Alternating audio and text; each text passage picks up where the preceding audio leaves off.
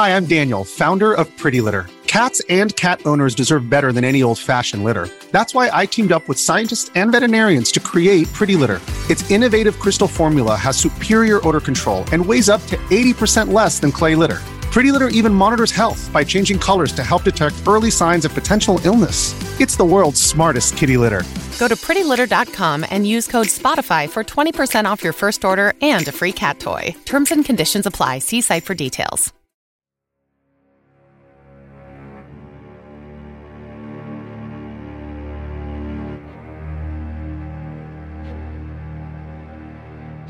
Os senhores que vêm da cidade não podem compreender os sentimentos de um caçador, disse uma vez Drácula, do escritor Bram Stoker, de 1897.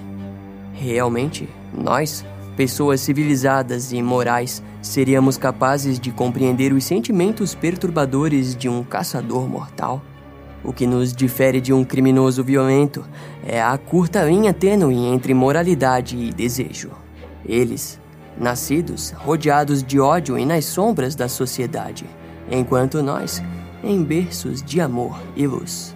Para entendê-los, primeiro devemos ter a noção do fato de que nós não pensamos como eles. O caso de hoje é sobre Peter Curtin, o terrível vampiro de Dusseldorf. No dia 25 de maio de 1913, Peter Curtin, de 30 anos, passeava pela cidade de Colônia, na Alemanha. O homem procurava por bares ou pousadas para cometer roubos, pois naquele período ele ainda era apenas um simples ladrão comum do país.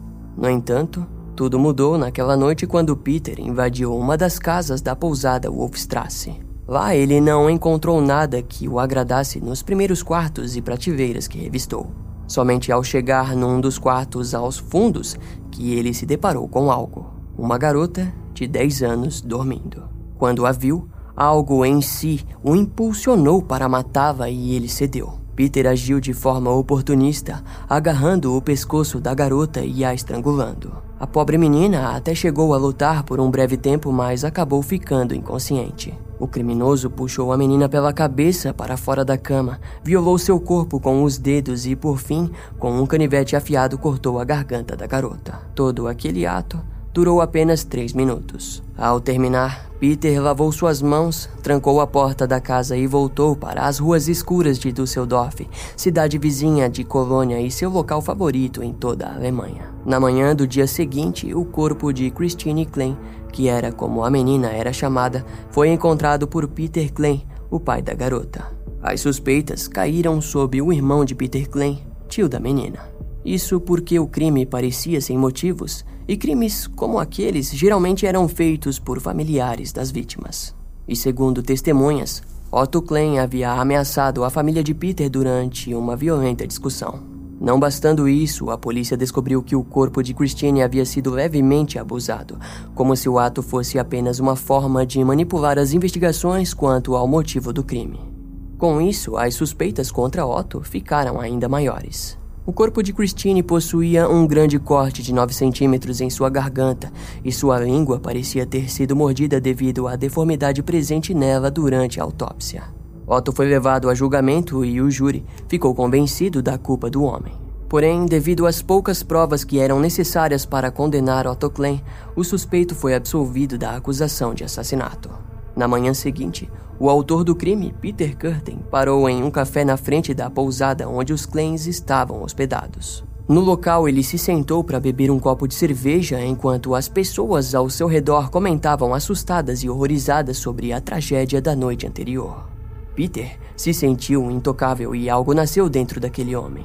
Algo sombrio e de natureza sádica que possuía desejos próprios e insaciáveis. Mas de onde vinha essa natureza odiosa?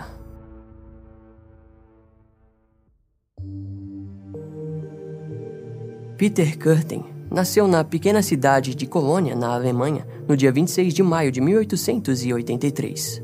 A sua família vivia em condições de extrema pobreza. Todas as economias eram gastas para pagar o aluguel do pequeno apartamento em que viviam. Sua mãe e seus outros doze irmãos viviam com medo do pai, um alcoólatra que não conhecia nada além da violência. Eram raras as vezes em que ele não agredia Peter. Além disso, o pai violentava e estuprava a mãe de Peter na frente de todas as crianças. Conforme suas filhas ficavam mais velhas, o pai de Peter passou a desenvolver atração por elas, que também sofreram abusos sexuais. A mãe de Peter suportou o casamento por longos anos devido às condições miseráveis na qual viviam. Seria impossível e não havia chances de sobrevivência nas ruas sozinha e com seus filhos. Tudo o que ela podia fazer era ficar em silêncio.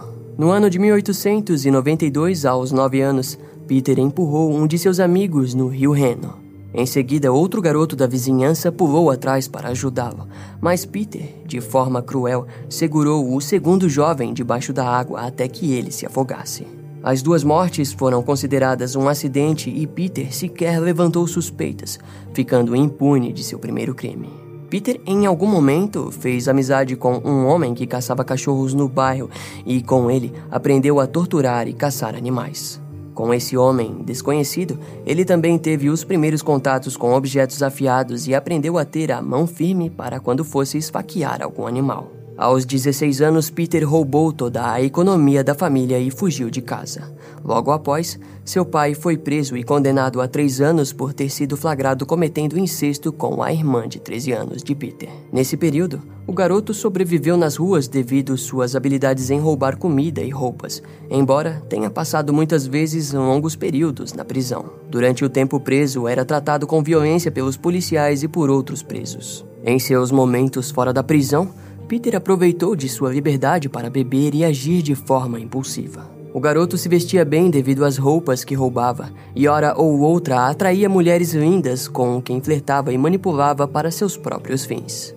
A falta de sentimento ou emoções nunca o permitiram conhecer profundamente alguma dessas mulheres, logo as descartando por ser incapaz de amar qualquer uma delas. Em maio de 1913, após passar um longo tempo na prisão e já quase em seus 30 anos de idade, Peter ainda impulsivamente cometia roubos e foi num desses momentos que encontrou Christine Klein, a garotinha de 10 anos que estrangulou. A identidade do assassino não seria descoberta por longos 18 anos. E durante todo esse período, Peter viveu em liberdade, passando diversas vezes em frente à pousada dos Klein. O homem sobreviveu boa parte de sua vida apenas roubando, atraindo mulheres e bebendo. O perturbador era que Peter possuía uma elegância louvável. Ninguém que o conhecia imaginava que sua história possuísse aspectos tão brutais e que sua personalidade era nada mais que uma máscara. No ano de 1914, a guerra começava a implodir na Europa, fazendo com que ele fosse convocado para o exército. A carreira militar, porém, não combinava com o narcisista e egocêntrico Peter Curtin. Sua falta de disciplina e compromisso logo o fez desertar, resultando em sua prisão. Peter ficou na prisão enquanto a guerra acontecia e lá cometia atitudes que garantiam a solitária. Na solitária, ele passava os dias trancado com suas próprias fantasias que envolviam assassinatos, incêndios e acidentes fatais. O seu tempo na prisão fez com que Peter desenvolvesse uma forte aversão à sociedade, a culpando por tudo o que ele havia se tornado até então. Apesar disso, ele sabia que sua libertação aconteceria em algum momento, e Peter esperava ansiosamente por aquilo. No ano de 1921, então, ele finalmente foi liberado e se mudou para Alterburg, onde viveu na casa de sua irmã. Lá ele conheceu uma ex-prostituta chamada Frau, que havia passado quatro anos presa por atirar em seu ex-marido, após ele ter a abandonado no altar. A mulher possuía consciência de seus antigos atos e acreditava ter alcançado o perdão com o seu tempo na prisão. Mas Peter viu algo naquela mulher e sentiu uma forte atração pela sua personalidade. Ele foi atraído por ela e por algum tempo esqueceu das fantasias hediondas que havia criado durante seu tempo preso. Eles acabaram se casando e Peter chegou a trabalhar numa fábrica, tendo um autocontrole excelente e se tornando um sindicalista ativo. Em 1925, porém, o casal decidiu se mudar para Düsseldorf em busca de uma condição de vida melhor. Ao chegar na cidade, Peter sentiu algo dentro de si. Aquela cidade foi o berço de todo o seu passado e maldade, e com todas essas lembranças, sua natureza cruel ressurgia. O casal chegou no fim da tarde na cidade e Peter relatou que o pôr do sol estava vermelho sangue ao presenciar seu retorno. Em sua mente conturbada, aquele era o presságio de seu destino.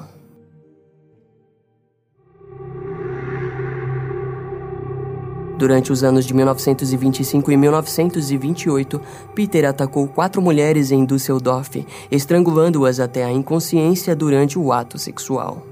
Peter, aos poucos, desenvolvia a coragem necessária para matá-las. Durante alguns anos, ele sobreviveu apenas através de suas fantasias, muitas vezes desejando atear fogo em pessoas na rua e obtendo satisfação sexual com aqueles pensamentos. Entretanto, após quase quatro anos de autocontrole, no dia 9 de fevereiro de 1929, Peter encontrou Rosa Oliger, de 8 anos, emboscando-a numa das ruas de Düsseldorf. A intenção do homem no seu segundo crime não ficou tão clara. A garota foi esfaqueada três vezes e Peter tentou atear fogo em seu corpo, mas durante o ataque acabou tendo um orgasmo. Aquilo o interrompeu não permitindo concluir de forma perfeita o crime, e a garota acabou morrendo devido à brutalidade das facadas.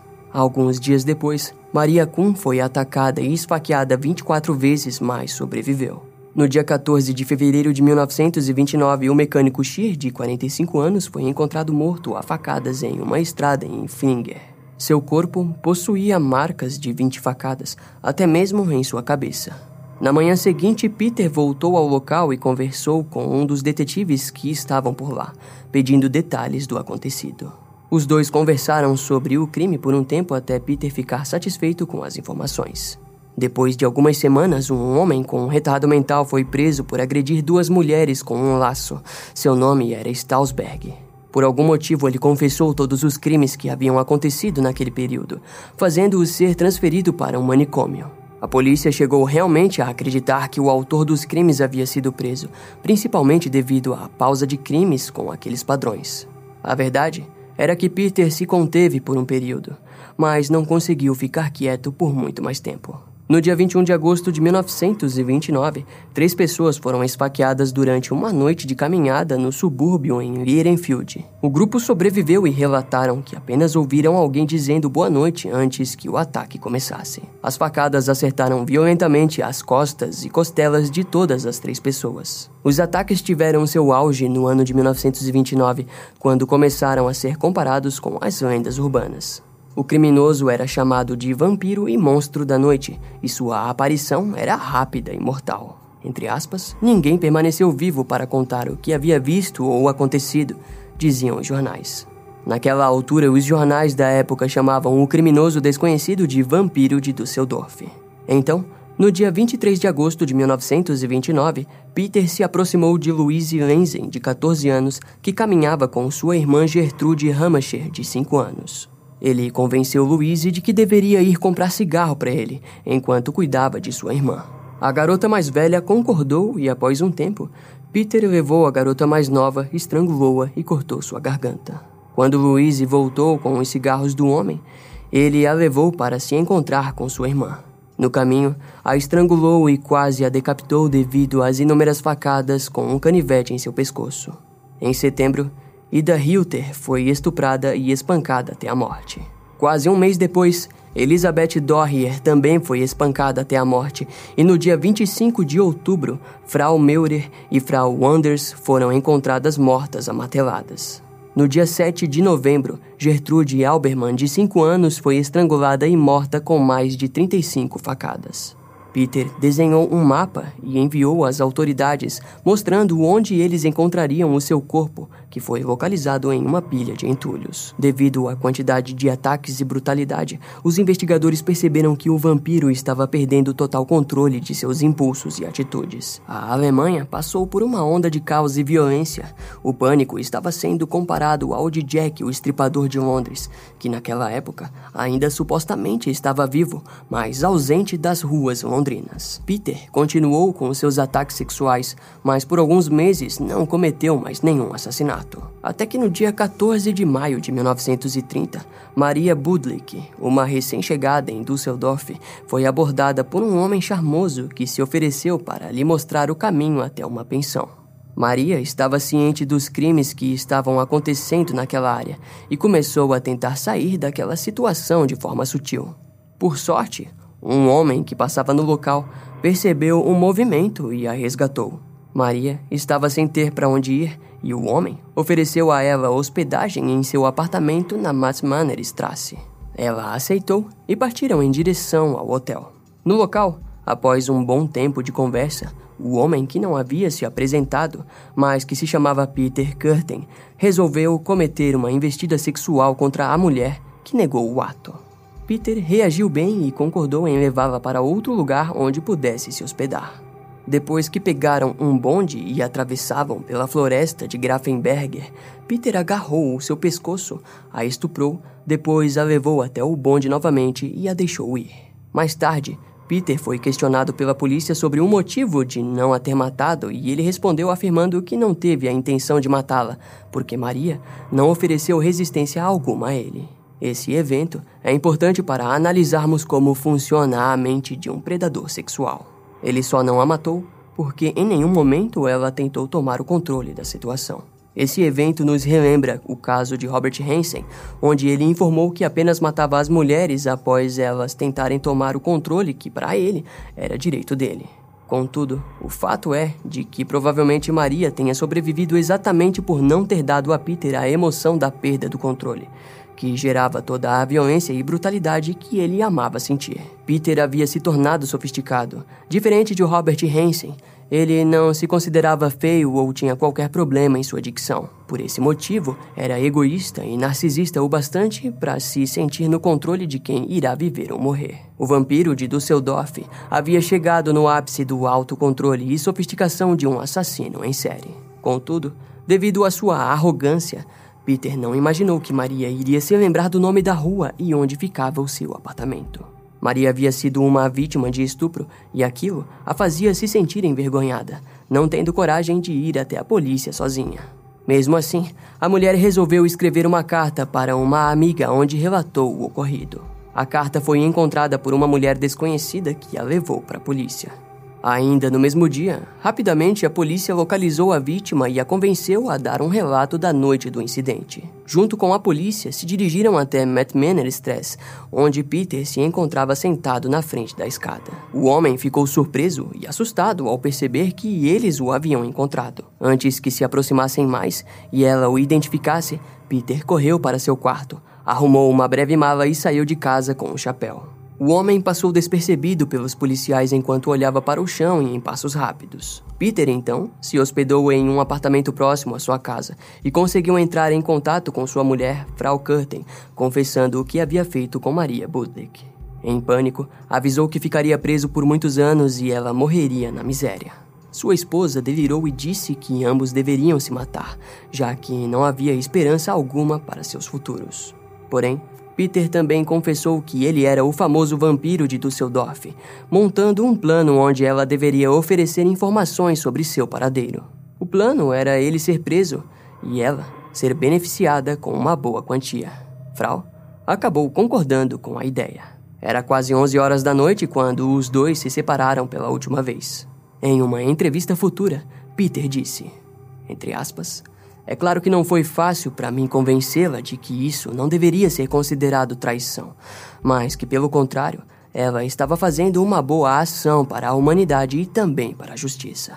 No dia seguinte, 24 de maio de 1930, Frau Curtin compartilhou as informações com a polícia e informou que havia marcado de se encontrar com seu marido às três horas da tarde do mesmo dia, na igreja de São Roque. Quando Peter apareceu, viu diante de si uma área toda cercada por homens armados, enquanto quatro deles avançaram com cautela para prendê-lo. Ele apenas sorriu e disse que não havia necessidade de terem medo.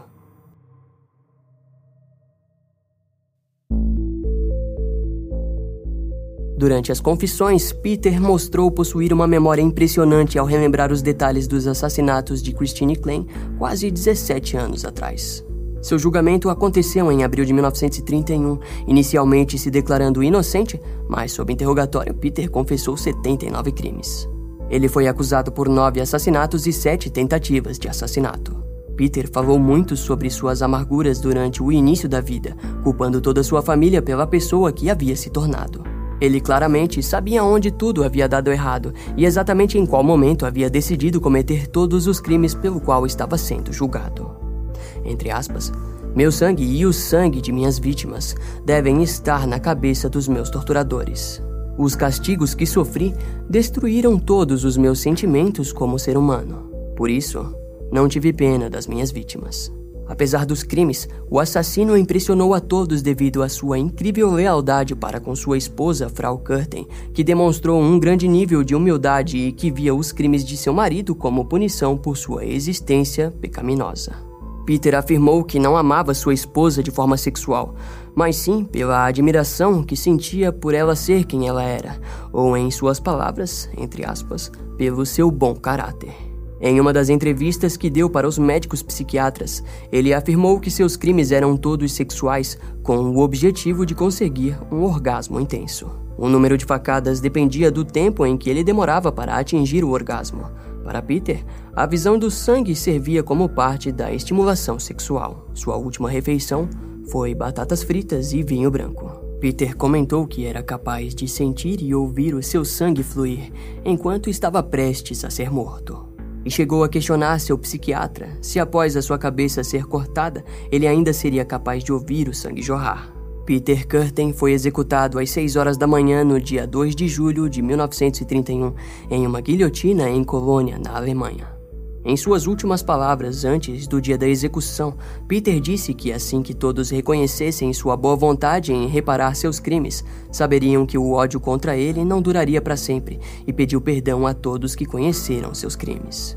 A cabeça de Peter foi preservada e analisada em estudos forenses, que não encontraram nenhuma anomalia em seu cérebro. Depois ela foi encaminhada para o Museu Ripley's Believe It or Not, em Wisconsin. Peter nos faz pensar em como os assassinatos e outros crimes são um problema moral e que só pode ser solucionado em um nível moral. Em outras palavras, criminosos não nascem assim, mas são criados a partir de uma forte influência negativa em suas vidas, que poderia ter sido uma forte influência positiva, mas que infelizmente não foi. Se todos entendessem que devem ser influências positivas para as pessoas ao seu redor, os crimes diminuiriam e chegaríamos mais perto da paz. É isso que aprendemos com criminosos como Peter Curtin. Esse caso vai ficando por aqui. Eu espero que você tenha gostado.